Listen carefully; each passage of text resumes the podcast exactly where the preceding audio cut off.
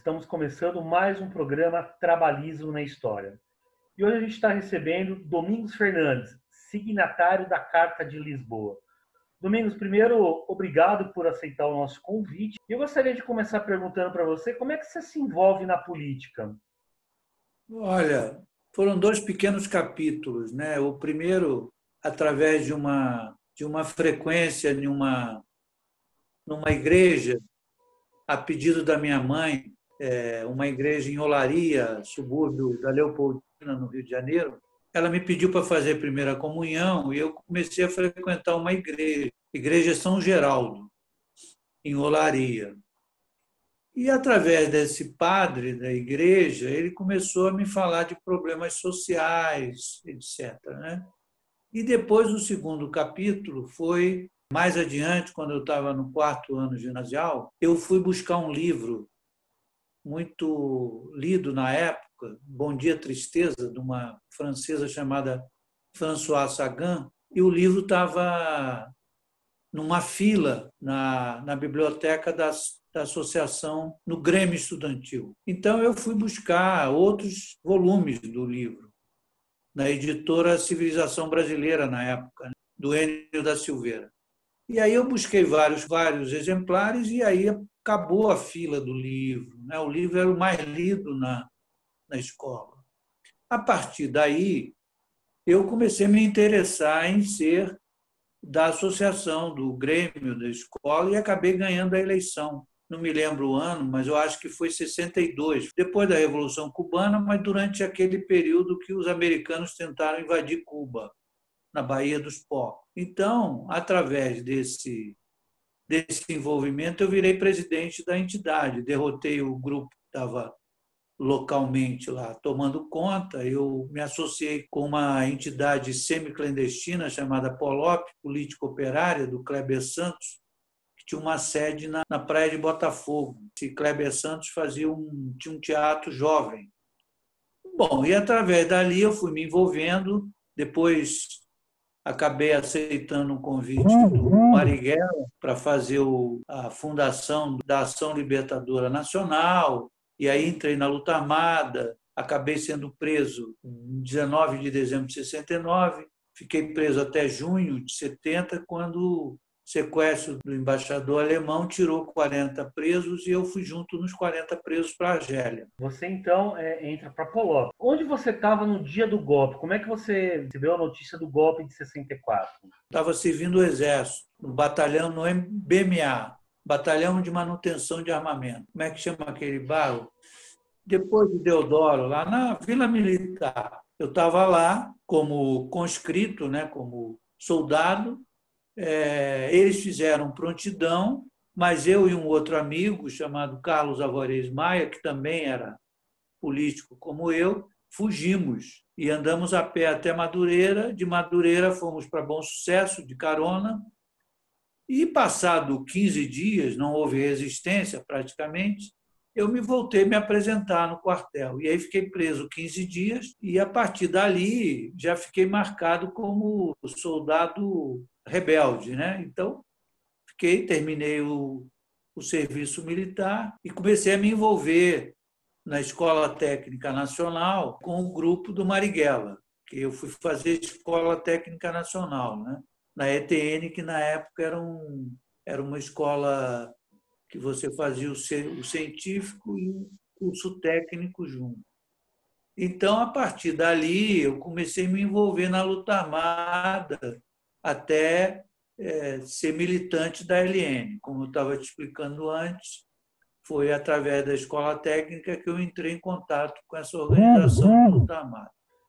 Qual eram os princípios na formação da, da ação libertadora nacional? Como que ela surge? Qual era era realmente a luta armada contra era, o regime? A ALN, como era chamada, ela surgiu de um racha do Partido Comunista o tal agrupamento comunista de São Paulo era o racha do, do partido aqui em São Paulo. Eu, nessa época, morava no Rio, era carioca, e essa ação libertadora nacional propunha a resistência armada contra a ditadura para criar um clima que pudesse haver uma, um conflito grande contra, com os militantes e trouxesse também para a arena política alguns militares que alguns eu conhecia através do Marighella, que eram clandestinos, quer dizer, clandestino que eu digo, não eram expostos militares. Né? Era fazer a resistência armada contra a ditadura. Essa era a proposta principal da LN. Agora, você encontrou o Marighella três dias antes dele ser assassinado. O que você se recorda desse último encontro com o Marighella? Esse encontro foi ali pelo bairro do Lins, no Rio de Janeiro, perto do Meia, onde ele se encontrava é, com as pessoas. E aquele encontro foi um encontro onde ele me devolveu uma bússola militar que eu tinha entregue a ele semanas antes. E ele estava vindo para São Paulo. Devia ser dia 1 de novembro. Ele foi assassinado aqui dia 4. Então, calculo eu que tenha sido eu não me lembro os dias, mas ele não se encontrava comigo sábado e domingo, porque esse bairro era um bairro por trás do Meia, e sábado e domingo era um bairro mais, mais cheio de gente na rua à noite. E, geralmente a gente se encontrava no final da tarde, seis horas da tarde, e ficava andando na rua. Quer dizer, ele não, não andava dentro de carro, não saltava do carro, a gente se conversava, ele usava uma peruca, ele era careca, né? E esse encontro foi um encontro onde ele me devolveu essa bússola, porque ele disse que essa bússola iria comigo depois se encontrar com ele é, no estado do Pará, onde ele tinha uma área onde ele tinha pessoas localizadas lá. Agora, me diga uma coisa, uh, Domingos. Como é que é viver na clandestinidade? Porque vocês eram todos clandestinos. Né? Como é que é essa vida clandestina dentro do seu país? Olha, na época, nós descobrimos que os bancos é, é, tinham seguro dos assaltos. Então, a gente fazia praticamente uma vez por semana um assalto a banco. E os, e os, os tesoureiros dos bancos já sabiam que esses assaltos aconteceriam, eles se aproveitavam disso, tanto que a gente fazia um banco e retirava X e depois o jornal dizia que o banco foi assaltado e foi acontecia. Pelo, pelo gerente, não sei, eu estou falando do gerente porque no banco na época o, o tesoureiro era um gerente, o gerente geral do banco. Então a gente fazia por semana um assalto a banco. Era uma coisa simples. Tinha um guardinha, a gente rendia o guarda, entrava no banco, retirava o dinheiro e ia embora. Isso foi ficando um pouco mais sofisticado porque a segurança bancária foi aumentando. Mas na época, com uma inflação muito grande, estou falando de 1970, 69, né? Quer dizer, eu fui preso é, dia 19 de dezembro de 69. Esses assaltos eram feitos a partir de 69, começo de 69, etc. E nós tínhamos aparelhos, né, alugado. Na época era muito fácil alugar aparelho, casas, apartamentos com depósito bancário. Então, nós alugávamos coisas. Os aparelhos, como eram chamados locais onde a gente vivia, eram lugares alugados dessa maneira tinha apenas colchões, eram coisas improvisadas. Agora, me diga uma coisa, como é que você ficou sabendo da morte do Marighella? Pelo Jornal Nacional. Eu estava em casa, nós éramos proibidos de ficar na rua depois das oito horas da noite. Era uma, era uma regra nossa, porque geralmente o, era, fe, era feita à noite né, no Rio. E eu estava vendo o Jornal Nacional e, de repente, apareceu a morte dele. Aquela foto dele jogado no chão, aqui em São Paulo, quer dizer, com um tiro, né, que eu estou falando é, de uma caricatura. Né? Então, foi uma, um certo choque, porque dias antes eu tinha estado com ele, né? ele, ele ficava muito mais no Rio do que em São Paulo. É, na época, ele fazia articulação da LN pelo Rio, porque ele era muito conhecido aqui. Embora ele fosse baiano, ele tinha sido primeiro secretário do Comitê Estadual do Partido Comunista em São Paulo, né? do CC aqui. Então, ele preferia fazer as articulações que ele fazia no Rio de Janeiro. Aqui ele fazia muito pouco. Eu cheguei a encontrar ele aqui em São Paulo, na cidade de São Paulo, mas foi muito pouca. Geralmente era mais fácil encontrá-lo no Rio. Agora me diga uma coisa, eh, Domingos. Quem era o ser humano Maringuela? Olha, era um misto de italiano, como depois eu acabei vivendo dois anos na Itália. Ele era um misto de italiano com baiano e africano, né? porque a fisionomia dele lembra um preto africano.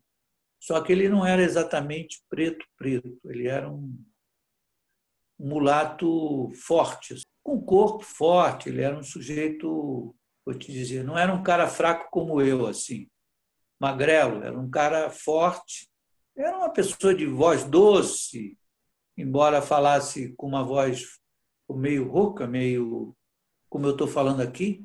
Ele tinha uma uma coisa doce de, de se relacionar. Ele não era um sujeito bruto. É, ele talvez tivesse herdado muito da mãe dele nas maneiras como ele se portava, né? Porque ele foi filho de um de um italiano com uma negra, né? Então virou um mulato mais forte do que um mulato como um mulato carioca, por exemplo, que é mais cor de saputi, né?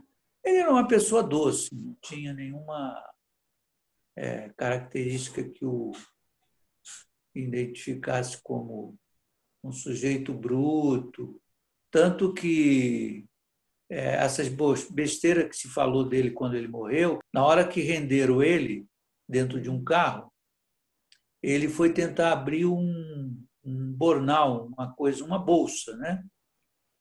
Só que ele estava abrindo aquilo porque ele estava tirando aquela coisa que você toma, eh, quebra, né? para você se, se matar. Né? Como é que chama isso?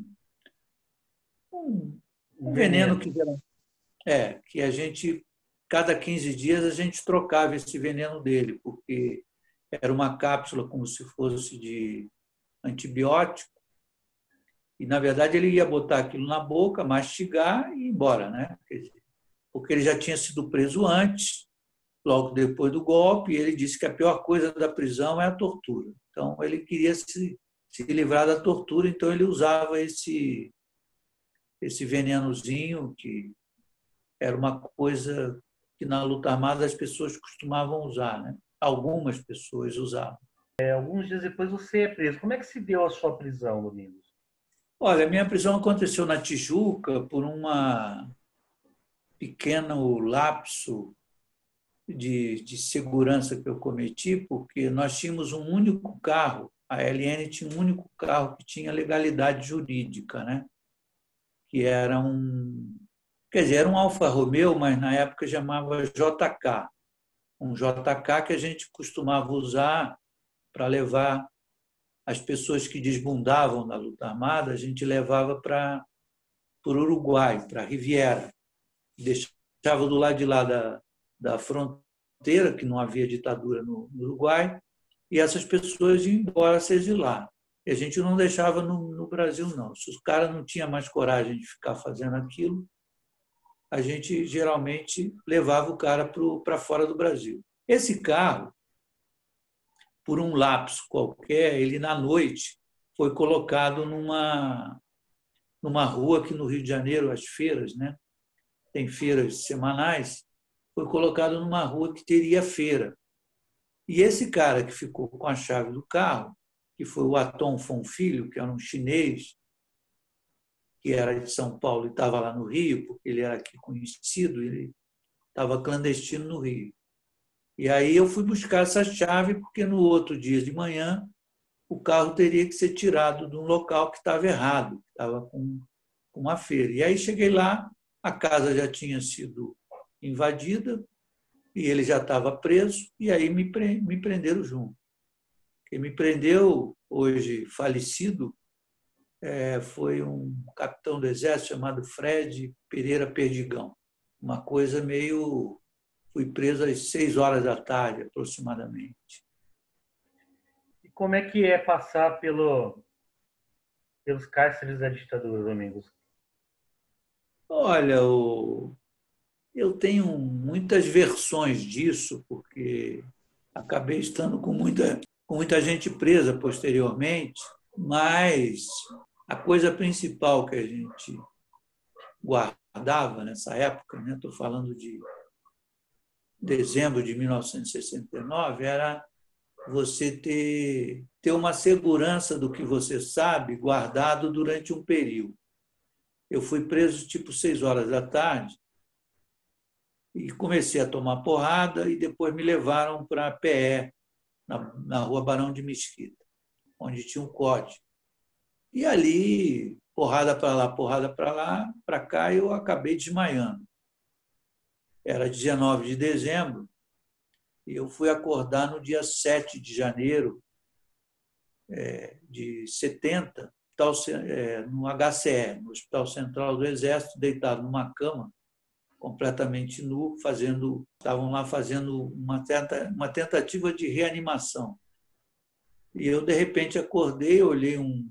Não é uma folhinha, é um. Na época se usava uma coisa de um calendário, que as pessoas trocavam diariamente a data, né? Todo dia você tira o dia 6, aí põe o dia 7 e tal. Eu olhei assim, vi 7 de janeiro, aí demorei a fazer a conta de 19 de dezembro até 7 de janeiro, para me dar conta de que tinha passado mais de 15 dias, né?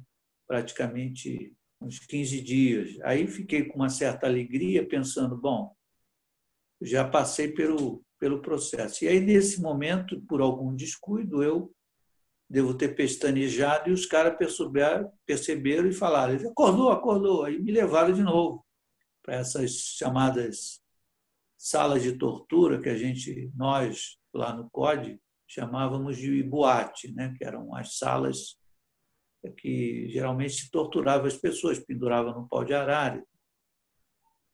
Eu fiquei quase um período grande numa cela 2 do CODE lá, e na cela 3 estava o Daniel Arão Reis, meu parceiro de prisão e depois também parceiro do, da troca do embaixador. E nós estávamos ali meio esperando ser chamado para a tortura, né? para tal boate, que a gente chamava de boate. Veja bem, eu acho que isso aí, o Marighella tinha razão quando dizia que é, seres humanos que torturam seres humanos ou animais ou iguais, não são seres humanos, né? são verdadeiros animais, que não são pessoas físicas. Se eu imaginar você enfiar qualquer coisa num outro e fazer o cara falar porque ele não quer falar, quer dizer, isso é uma uma coisa que não é de ser humano, entende? Essas pessoas são totalmente fora do contexto. Então, eu falo sempre isso porque as pessoas, quando ele foi morto, o tal do Fleury, né, que também já está morto, dizia que ele ia tirar o 38. Realmente ele tinha um 38 dentro dessa pequena bolsa, mas o que ele ia tirar era o, o cianureto. Lembrei do, do veneno. Se usavam umas cápsulas e aquelas cápsulas duravam 15 dias, porque depois de 15 dias você tinha que substituir a, o invólucro, né? a, partezinha que não era de plástico, que era uma coisa meio. Como se usava muito antigamente os, os antibióticos, vinham umas cápsulas de, guardadas. Mas eu não, veja bem, eu não tenho, camarada, nenhuma mágoa, não. não é. Eu guardo desse, desses tempos uma memória sucinta do que essas pessoas tentavam fazer e, na maioria das vezes, acabavam conseguindo, quer dizer, tirar informação dos, desses seres humanos já fora de combate. Né? Numa única vez, e conversando sobre, calmamente sobre isso, o Marighella tinha me dito que um francês chamado Franz Fanon tinha sido o único escritor que falado, escrito sobre isso. E eu consegui esse texto na época, consegui uma tradução e nós distribuíamos, distribuímos isso para os militantes e que o Franz Fanon ensinava nesse texto, era um texto de 5, 10 páginas, rodadas no mimeógrafo álcool na época, ele falava que o que você tem que fazer na, nesse processo, porque ele tinha tido essa experiência, porque ele conversou com as pessoas da, da guerra de Argel. Né? Argel. A Argélia foi dominada pela França. E ele falava disso como uma coisa que você tinha que ter é, total é, controle sobre os teus sentimentos e você não não deveria ficar contando história. Você, o torturador geralmente é uma pessoa ignorante, não tem cultura nenhuma. Então você eh, vai falar para ele a tua versão do que ele está querendo saber e vai e você vai manter essa versão. O que ele queria dizer é que se você ficar inventando histórias e histórias, você vai acabar sendo preso por uma por uma armadilha que você mesmo montou. Então, o que ele queria dizer é que você tivesse, tivesse segurança de, de persistir no que você está contando. Está contando uma história, como eu estou contando aqui para você, e se você voltar a ser perguntado, você tem que contar a mesma história, entendeu? E não você ficar divagando sobre coisas ao léu. O que eles pediam, né? Os, os torturadores queriam mesmo de você os tais encontros que você tinha na rua, que a gente chamava de ponto. A minha estratégia, quando fui preso, foi montar esses pontos frios que eu inventava, né? num bairro que a gente não tinha. A gente, eu digo a LN, a gente não tinha atividade num bairro muito longe é, do centro e, do, e da zona norte, da zona sul do Rio, chamado Jacarepaguá. Então, esses pontos, tem uma praça lá chamada Praça Seca. Eu conhecia essa Praça Seca muito bem, então eu ficava lá, me botavam na rua, encostado lá num poste, esperando alguém e não ia nunca aparecer, porque. Mas nisso aí a gente ganhava tempo, né? Você ficava ali, para chegar lá já levava uma hora, e eles deixavam você lá encostado uma hora, tinham que montar segurança, porque você podia fugir, tinham que te maquiar, porque você estava todo tumores com coisas batidas, roxo, etc. Então, a única experiência que eu tenho foi essa, do Franz Fanon, que eu nunca mais esqueci.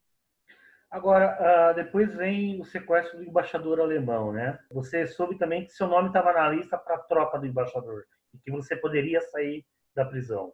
É, o meu nome estava escrito errado. Me botaram Domingos Ferreira, né? E esposa. Eu saí com a Tânia, que na época vivia comigo, né? A Tânia, que hoje é Tânia Faial.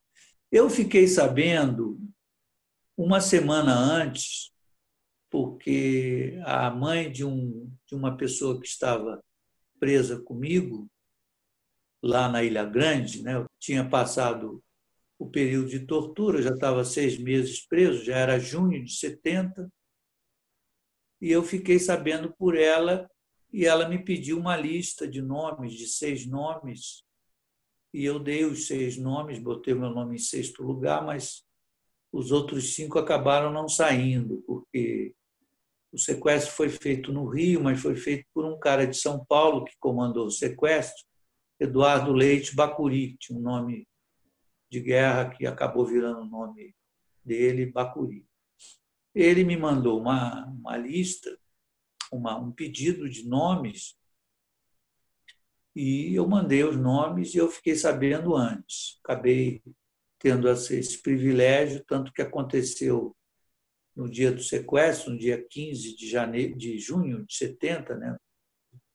a Copa do Mundo de 1970, a gente soube da notícia pelos radinhos de pilha. Todo mundo tinha na, na cadeia um radinho de pilha, uns radinhos pequenininhos que eram funcionavam, e a gente acabou sabendo pelo Jornal Nacional também do, do sequestro. E, claro, ficamos ali é, esperando a, a circunstância. A primeira lista que saiu dos presos foram, se eu não me engano, dois dias depois, pela troca de coisas, e aí falaram meu nome errado. Né? Quem, essa lista tem na internet, se você buscar a lista dos presos e trocados foram do embaixador alemão, realmente lá meu nome está escrito errado, Domingos Ferreira. Agora, não era uma coisa, essas coisas de sequestro na época foram feitos quatro, cinco sequestros, né? o primeiro americano, o segundo cônsul japonês aqui, que foi feito quase especialmente para tirar um, um japonês da VPR, tinha sido preso na, no Vale do Ribeira, depois o, o alemão e parece que depois o suíço. Essas coisas, o camarada, não eram feitas de maneira muito, quer dizer, é, a segurança desses embaixadores no Rio de Janeiro não era uma coisa muito bem feita, não. Eu estou te falando isso não para diminuir o trabalho que os meus parceiros tiveram para me tirar da cadeia, não.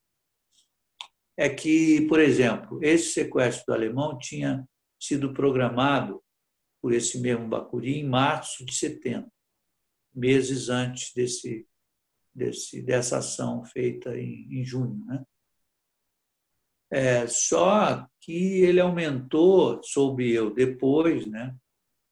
apenas mais um carro foi colocado. Ele subia aquela ladeira ali em, na Glória, ele subia com um carro de segurança.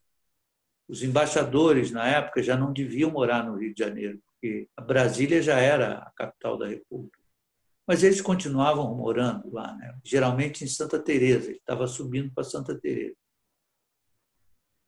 Só que eu estou dizendo isso porque muitas vezes as pessoas imaginam coisas é, meio de filmes de James Bond, né? Mas não eram coisas muito difíceis, não, assim, de ser programadas. Talvez o mais difícil fosse manter o sujeito sequestrado, entendeu? E manter todo um diálogo com as forças de repressão que teriam que fazer a comunicações, né, das pessoas que estavam presas e que estavam sendo trocadas, esses, esse processo todo não era um processo que envolvia, digamos, grande risco. O sequestro em si, eu acho que o pós-sequestro, aí sim, era um processo difícil de ser montado, né? porque geralmente tinha que colocar o sujeito numa casa, manter essa mecânica posterior. Então, tudo isso era um, uma, uma obra de, de estrutura que nós, na época, militantes jovens de é, adolescência, nós fazíamos. Então, é, eu estou te falando isso só para tentar dizer que isso aí eram, eram mecânicas feitas né, nas ações armadas. Todos tínhamos isso na cabeça, né, de tentar tirar as pessoas que eram parceiros, né, que estavam sofrendo na cadeia e tal. E, quer dizer, imaginar que o sujeito, você está com o sujeito hoje, amanhã ele está sendo torturado, é um, é um sofrimento que eu, em tese, não, não desejo para ninguém, né? Agora, como é que foi a sua saída da prisão para o aeroporto? Vocês tinham medo? Vocês sabiam para onde ia? Como é que foi esse momento? Olha, foi uma coisa praticamente dois dias depois que nós estávamos. No meu caso, foi muito fácil e com muita alegria, porque eu estava numa ilha, prisão, Ilha Grande. Então, eles fizeram no nos dias seguintes, pegaram os quatro que saíram na, na Ilha Grande, que foram trocados, foram quatro. Eles pegaram, fotografaram, tiraram impressões digitais, etc., porque essas pessoas estavam para entrar nos processos serem julgados, serem condenados e tal. E aí carregaram essas quatro pessoas, né, eu e mais três, para um presídio da, de Bangu, onde estava a Tânia, para pegar a Tânia. E de lá levaram a gente para o COD de novo. Né? Voltamos ao a Barão de Mesquita. E ficamos esperando o dia seguinte, quando a gente foi para o aeroporto. E chegamos no aeroporto do Galeão, encontramos os outros 30 e poucos presos, né, que foram trocados 40. Eu te diria que havia um misto de alegria e de, de não vou te dizer de surpresa, mas o ser humano é, é moldado a ter momentos de glórias e de, de inglórias. Né? De, e nesses momentos a gente misturava muito esses sentimentos, tanto que o voo do Galeão até Argel, feito por obrigação dos sequestradores, num voo de carreira, né, de, da Varig, com os tripulantes da Varig, etc. É, a nossa maior preocupação lá dentro desse voo, assim, porque estávamos presos, é, algemados, né, no, nas cadeiras do avião, de maneira absurda, porque estavam para cada dois desses 40 presos tinha um polícia federal. E entre um preso e o outro, nós estávamos algemados com polícia. Né? Mas, de qualquer maneira, conversávamos de igual para igual com os nossos parceiros presos. E a gente achou aquilo um absurdo, porque você já está sendo solto e está sendo algemado solto. Quer dizer, são é, essas barbaridades que a ditadura fez, que os militares fizeram na época, foram coisas de, de tentativa de de dar o troco, quer dizer, como se você estivesse ali sofrendo uma consequência do próprio sequestro. Tanto que nós fizemos uma assembleia, esses 40 presos na, no avião, e tomamos a decisão de falar com, com alguém que fosse nos receber em Argel, para que esses polícias federais permanecessem no avião durante o tempo que o avião fosse se abastecer e ele acabou ficando à noite, porque os voos não são permitidos na sequência. E o avião era um avião comercial da Vale. E aí a gente chamou lá o Argelino, que veio nos receber, e a comunicamos em voz alta que esses polícias federais não precisavam estar algemados com a gente. Então a gente queria não fazer uma represária, mas que eles tivessem algum tipo de sofrimento que ficassem no avião, não fossem colocados como estava previsto num, num hotel. Isso não foi uma mágoa nossa, foi uma coisa que eles tiveram que dizer de volta ao Brasil, né? para quem, para os quem convocou, não eram torturadores, porque a Polícia Federal não tinha esse esse métier de fazer tortura. Os torturadores, na, na grande maioria ou na quase totalidade eram militares que torturavam, não eram os polícias federais.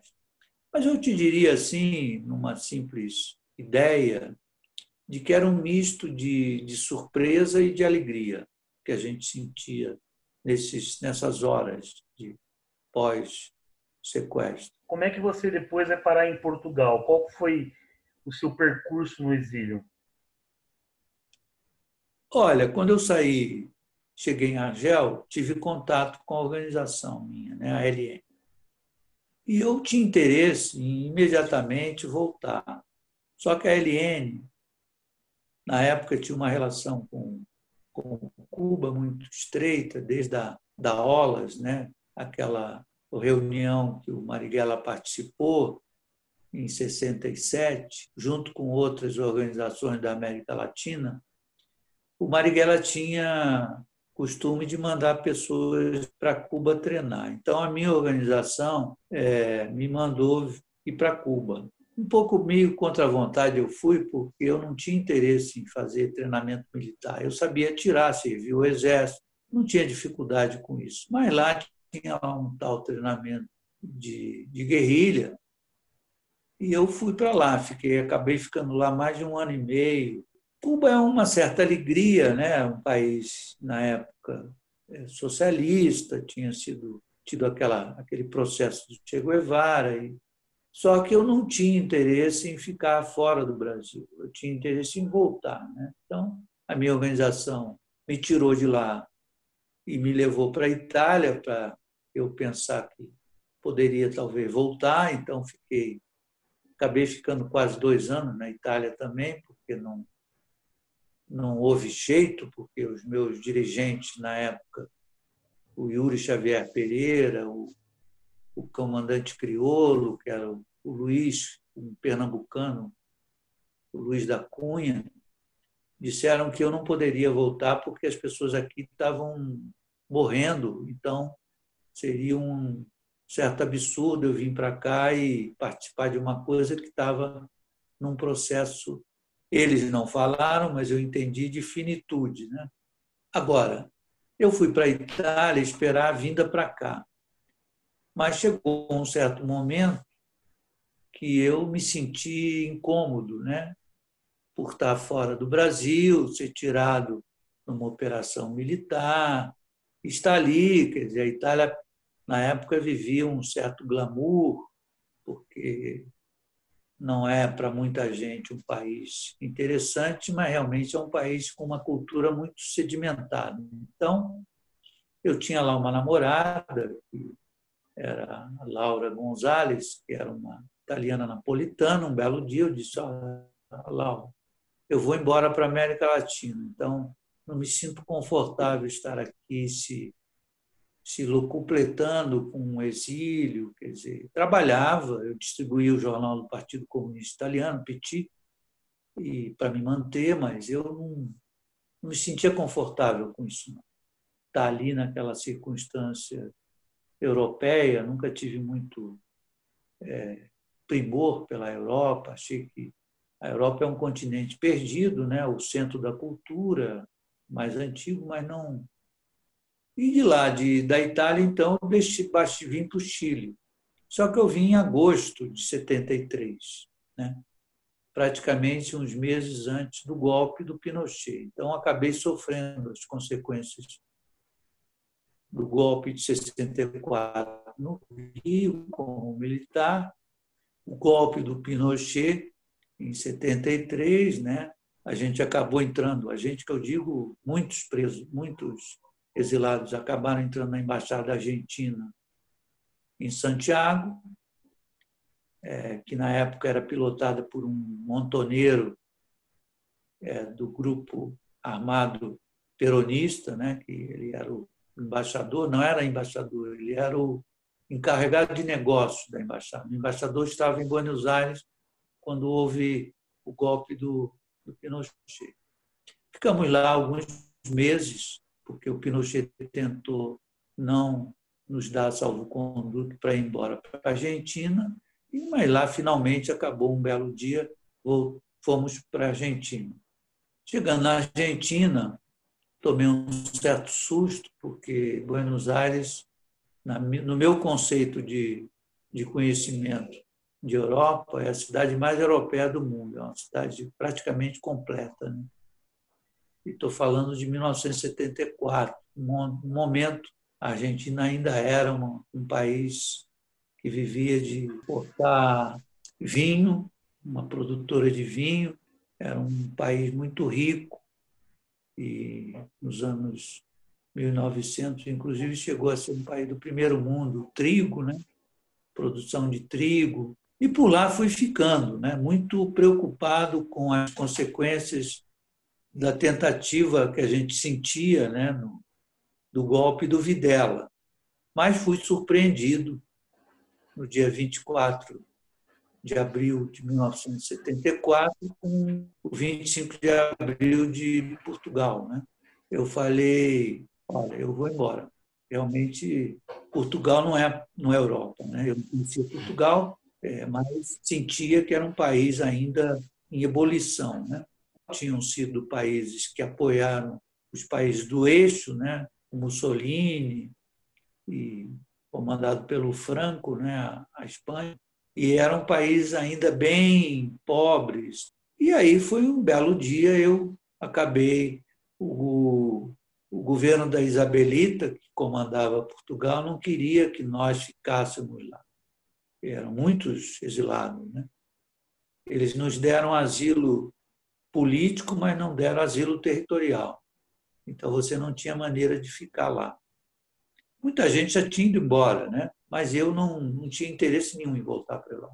Bom, um belo dia eu fui embora, chego em Portugal e tomei esse susto positivo né, de ter tido capacidade de voltar a ser uma pessoa natural, né, porque exilado na época não tinha passaporte. O Brasil não dava passaporte para pessoas exiladas. Então, o nosso passaporte era o passaporte azul da ONU, que você entrava no aeroporto, os caras te olhavam como um, como um terrorista. Né? Tinha muita gente da palestino que usava esse passaporte, né? também não tinha. E foi isso, foram cinco anos em Portugal, praticamente, quase cinco anos, onde eu me reencontrei com mim mesmo, né?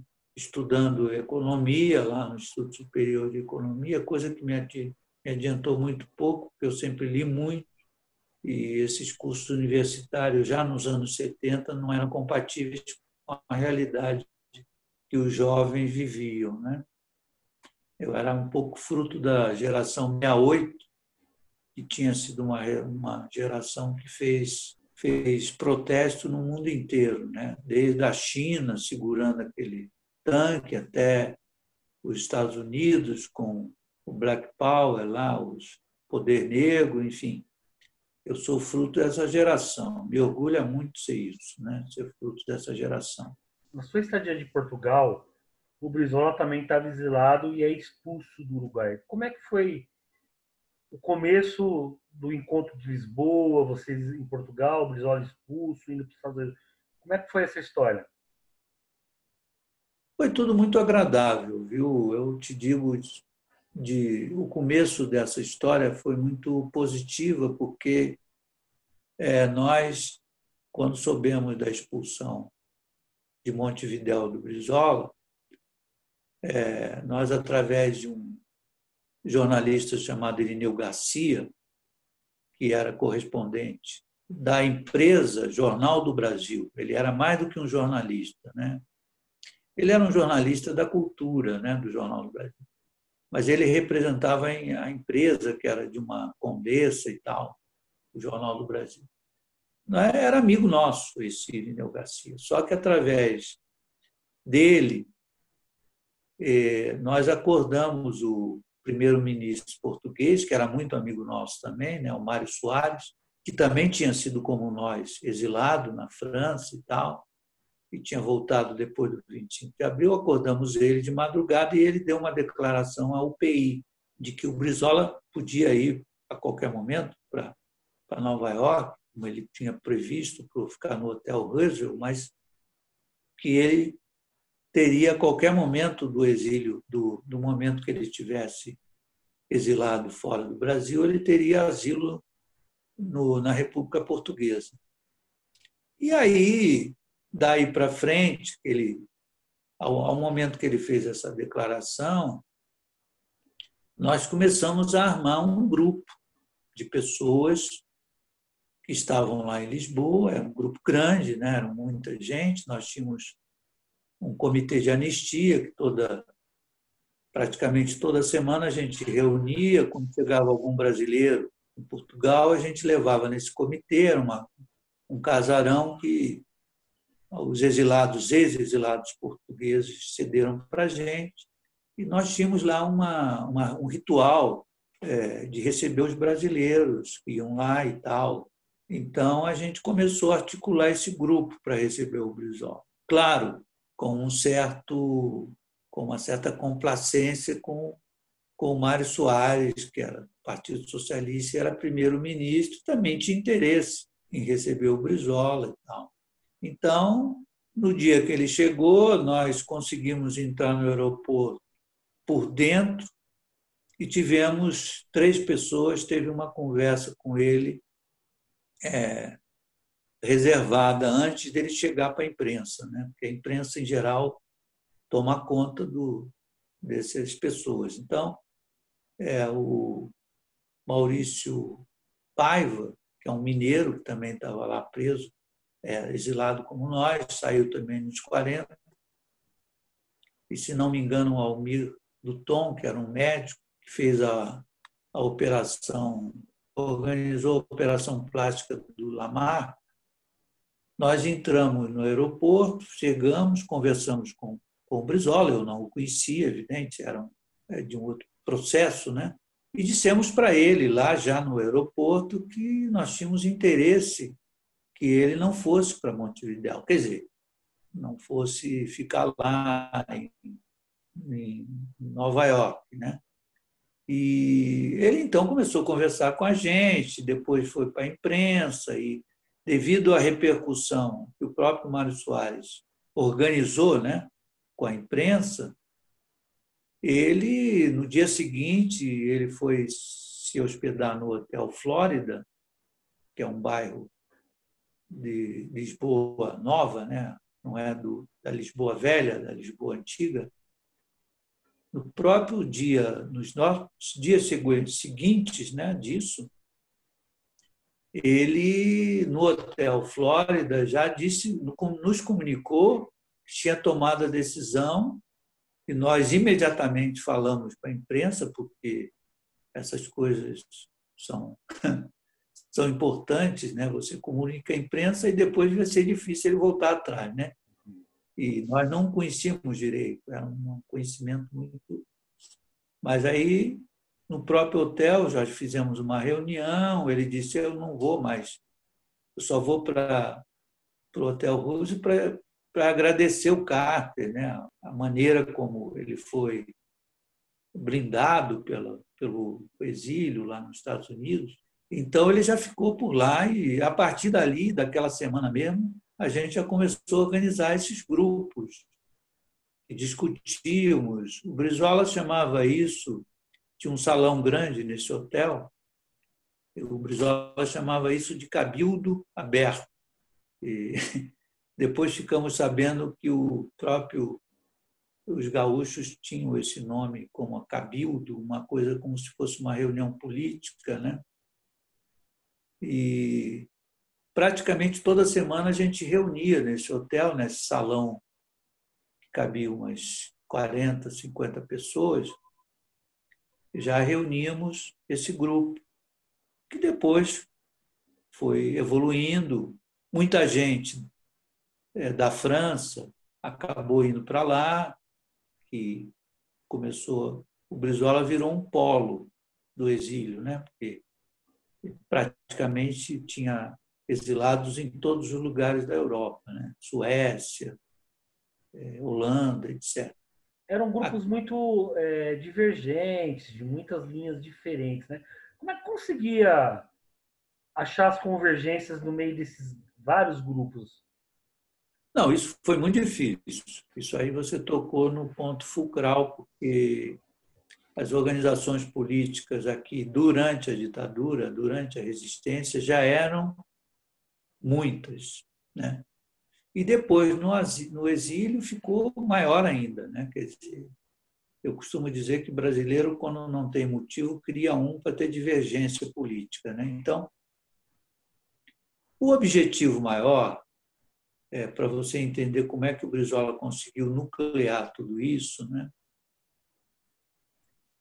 É, foi de que esse partido, que na época não era o PDT, era o PTB, né? tivemos aí a, a interferência do Golbery, né? entregando o PTB para Ivete Vargas, é, a, a postura do Brizola era uma só. Ele achava que este partido tinha que retomar a história, PTB tinha que tomar a história pré-golpe e se tornar o estuário de uma de uma resistência que não não se concretizou porque os partidos foram extintos e se criar e tal. A divergência maior foi que ele fosse para o Rio de Janeiro, porque nós tínhamos lá uma conversa e de que ele viesse para São Paulo. Porque o centro político brasileiro já era isso aqui. Não, passou a ser, né? não é só o centro econômico. Não. Mas as interferências do Darcy Ribeiro, que tem, na época foi muito para lá, né? ele estava muito mais ligado ao, ao México, mas ele acabou indo para lá também, não, não ficou exilado, mas a presença do, do Mário Soares como um, uma espécie de ícone dos exilados brasileiros em Lisboa foi muito importante para nós. Né? ele não deu só a declaração de asilo para o Brizola, não. Ele, ele, ele gostava de termos escolhido aquele país, porque ele também tinha sido um exilado, então ele permitiu. Portugal estava numa crise econômica muito séria, porque o começo do 25 de abril, é, o Vasco Gonçalves foi o, o cara lá do Partido Comunista Português, ele cometeu alguns deslizes de ter permitido que todos os portugueses que estavam na África, na época, antes desses países se tornarem independentes, Moçambique, Angola, Guiné-Bissau, São Tomé e Príncipe, etc., se tornassem é, portugueses. Então, havia uma quantidade de portugueses muito grande que estavam desempregados em Portugal que eram pessoas que retornaram, que eles se chamavam por si mesmos retornados, entendeu? Ficavam geralmente no centro do, da cidade, no Rocio. Então, é, eu estava dizendo a você que o, a maneira como o Brizola é, criou a cultura de que o PTB pudesse ser o, o estuário é, desse final de exílio, porque a gente já sentia os passos aqui da ditadura, né? o tal milagre econômico estava dando errado, então a gente já sentia uma, uma possibilidade de, de final de ditadura. Então, a ideia dele era essa, quer dizer, PTB vai renascer. Né? Então, dentro do PTB estarão todos contemplados com as suas posições e tal. A ideia não era ser presidente da República com uma posição qualquer. Né? Agora, no, no encontro em si, que é um encontro famoso, esse encontro de Lisboa, né? me conta um pouco dos bastidores e os principais destaques que você viu na reunião, no encontro de Lisboa. Olha, foi uma coisa muito alegre, porque se juntaram pessoas, né? é, de vários lugares do mundo. Tinha muita gente, por exemplo, lá que estava no México. Então, as pessoas estavam muito preocupadas em se organizarem politicamente para voltar para o Brasil. Então, essa é, nós conseguimos imprimir, e naquele texto está muito disso, né? e quem praticamente escreveu o texto foi o Maurício Paiva, esse mineiro do qual já te falei, é, havia um espírito de grandeza. Claro, eu estou associando esse espírito de grandeza ao espírito de voltar ao seu país. Né? Você está ali dez anos fora do Brasil é, e, de repente, você vai permitir a voltar, ver seus familiares, ver seus filhos, ver seus parentes, etc., e voltar a ser brasileiro. Né? Então, havia uma, uma coisa muito de, de vitória nisso, não era uma coisa. Não havia um muro de lamentações, havia uma, um espírito, foi predominante, era um espírito de que nós vamos organizar um, uma volta através de um partido que vai nos permitir a voltar a fazer política, que é o que nos moveu a, a fazer a luta armada. Né? Então, o contexto daqueles, daquelas mesas, nós criamos algumas mesas, o encontro aconteceu no Lago do Rato, que é um bairro onde o Partido Socialista tinha um, um imóvel que era uma das sedes, porque a resistência à ditadura portuguesa também tinha acontecido essa, esse local onde a gente fez o, o encontro era um, um imóvel antigo, tinha sido um palácio, não sei de que e tal, e era onde funcionava uma das, das sedes do Partido Socialista Português. Então, havia muito espaço, era um lugar bem. Porque, enfim, eu estou falando de espaço porque Portugal é um país pequeno, né? então, diferente do nosso, lá tudo é menor. Então, tudo isso, essa coisa material do encontro, facilitou os entendimentos. Eu posso dizer que eu não, não vi durante os três dias do encontro grandes divergências, não. Né? Eu vi mais as divergências acontecerem aqui, quando a gente voltou, e eu estou falando do Rio de Janeiro, né? as divergências do Rio de Janeiro, por exemplo, quando o Golbery tomou a legenda né, para entregar a, a Ivete, houve várias tentativas de nomes do Partido Novo, né, que não era mais PTB. E esse nome PDT surgiu eh, de uma ideia de um grupo que estava naquela época né, organizado lá no Rio, é, que tinham poucas pessoas, porque o Brizola mesmo tinha uma ideia de um nome comprido. Ele botou o N, o N nacionalista no nome, não sei o que nacionalista e tal, não sei o que. E acabou vingando essa tese do PDT porque a democracia, o Partido Democrático, uma, essa palavra vingava. Foi uma interferência do Dom Paulo Evaristo Arnes? Não, não, não houve isso. Se alguém falou lá o D de democrático? Não, não.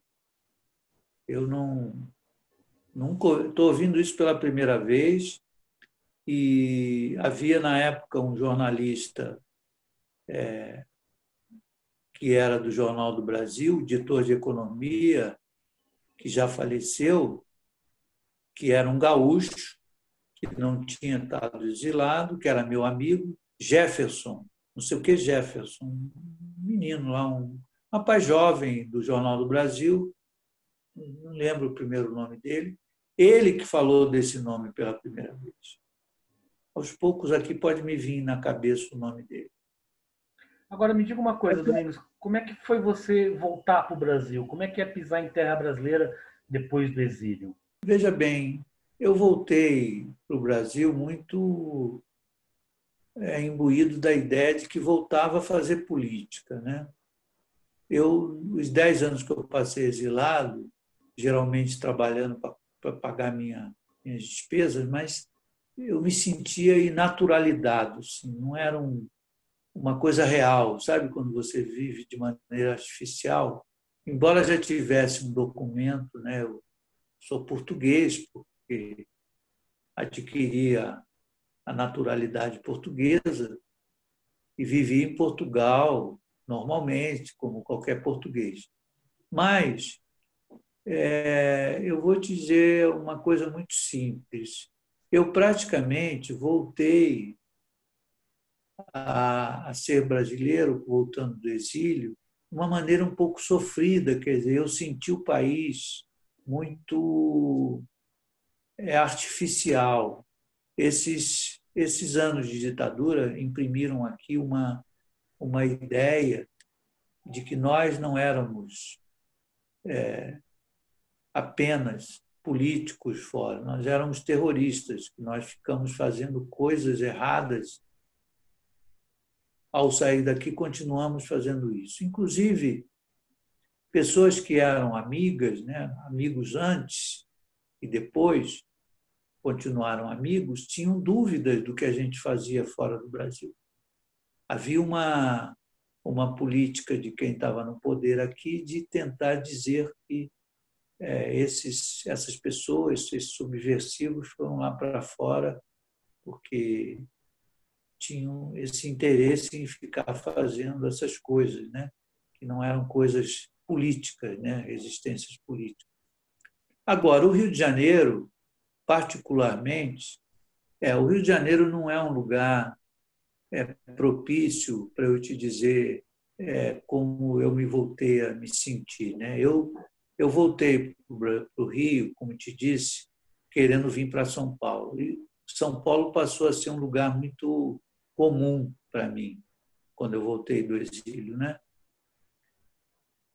E realmente o Rio, é, eu botei um nome fictício para o Rio de Janeiro quando voltei do exílio, é, que acabou vingando na minha cabeça. O Rio de Janeiro virou um balneário decadente.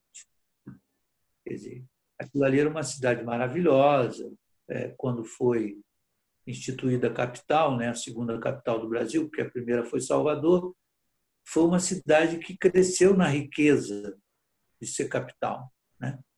Só que era uma cidade bonita, com, com coisas naturais muito importantes, né? a praia, coisas, né? Floresta da Tijuca, não é uma cidade qualquer brasileira. Então, nesse processo ditatorial, aquilo virou uma coisa um pouco decadente, né? Aquele espírito de que a, a essa a ditadura promoveu coisas, né? É, que você passa ali por aquele é, edifício do Niemeyer, do Ministério da Educação, né, no centro, na Graça Aranha, e você vê que aquilo ali é um, é um prédio fora do contexto, né? porque se construiu. É, o Rio de Janeiro virou um imenso paliteiro durante a ditadura, né? porque continuou sendo uma cidade com lazer muito grande e as pessoas continuaram indo para lá. Né? Então, é, para resumir para você uma ideia ruim que eu tive quando voltei do exílio, é que eu me senti um peixe fora d'água, entendeu? Assim, como se eu não estivesse vivendo naturalmente, porque eu sentia muita dificuldade de me, de me reencontrar e acabei vergindo com aquela ideia né, do Rio se tornar o estuário do, do PDT, porque eu sentia que São Paulo era era a base né, do, da economia do país e já era o centro político. Então, acabei um belo dia pegando um ônibus lá na Riachuelo, 204, indo para a rodoviária e pegando um ônibus e indo embora para cá. Eu já tinha falado com a deputada Ruth Escobar, que era portuguesa, né, e que era uma atriz e tinha feito resistência à ditadura e acabou virando uma deputada. Então, eu fiz um acordo com ela para fazer a, a reeleição dela em 86. Vim para cá em 84 e fiz a reeleição dela e aí comecei a montar o Partido Verde a partir de conhecimento que eu tive do estado de São Paulo, que é um estado completamente diferente do resto do Brasil, né? Não sei se já te falei, mas estou me preparando para ir ano que vem morar na Amazonas e acho que a Amazônia Legal vai ser o centro do mundo e vai ser o centro do Brasil nos próximos anos e me sentia muito inadequado né, naquilo lá. Chegando aqui em São Paulo, me reencontrei, voltei a fazer política de maneira. Tinha me afastado do PDT. Agora, eu não, não, vejo, não vejo assim uma grande para falar um pouco do presente para o futuro eu não vejo hoje nenhuma é, coisa consolidada nesse processo político brasileiro. Eu sinto que nós estamos vivendo um governo é, que acabou se instalando porque eu não tenho nenhuma simpatia pelo PT, nem pelo Partido dos Trabalhadores, mas eu acho que o Lula, especificamente, levou aquele processo do primeiro governo dele, que foi bom, mas o segundo já foi menos bom, e depois foi piorando, quer dizer, você se instala no poder e começa a construir uma casta é, que já não é mais produção política, né? já é uma coisa que foge ao contexto que você está realizando. Né? Então, me preocupa muito hoje a atomização do que aconteceu com as forças políticas né, no país pós-Jair. Pós-Jair, que eu digo é depois da eleição do Jair e a tentativa dele de de criar um partido, de formar um partido, é, transformaram a política brasileira num um total é, rebuliço de falta de, de perspectiva política. Né? Juntando a isso uma crise econômica, que o país já estava sofrendo, e agora uma crise pior ainda com essa pandemia do coronavírus. Então, eu acho que está tudo pronto para fazer um paralelo agora muito parecido com aquele momento que foi a chegada dos, dos exilados. Porque as pessoas estão muito perdidas politicamente, né? muito perdidas. Elas não encontram nem fontes de começar a reconstruir né, os seus projetos políticos e, ao mesmo tempo, quer dizer, todo mundo aí praticamente vivendo no desemprego, na dificuldade de, de melhorar a sua. Todo mundo procurando um pouco sobreviver às dificuldades que a pandemia nos, nos impõe e, ao mesmo tempo, o país numa crise econômica que a gente não consegue ver uma saída no. não consegue ver nem o túnel, o, o que dirá a luz no túnel. Né? Domingos, nós estamos chegando no final da, da, nossa entrevista e eu gostaria que você me definisse em uma palavra o que foi o golpe de 64. Em uma palavra? É. Foi uma reação. O que foi Marighella para você em uma palavra? Foi um rebelde líder, né? ou um líder rebelde. Quer dizer, ele era um, um rebelde e ao mesmo tempo um líder. Não consigo tirar o, a metade disso. A prisão. Um sofrimento. O exílio. É uma preparação. A ação libertadora nacional. A resistência. Encontro de Lisboa. Alegria. Voltar ao Brasil. A, a família. Como é que você define Domingos Fernandes?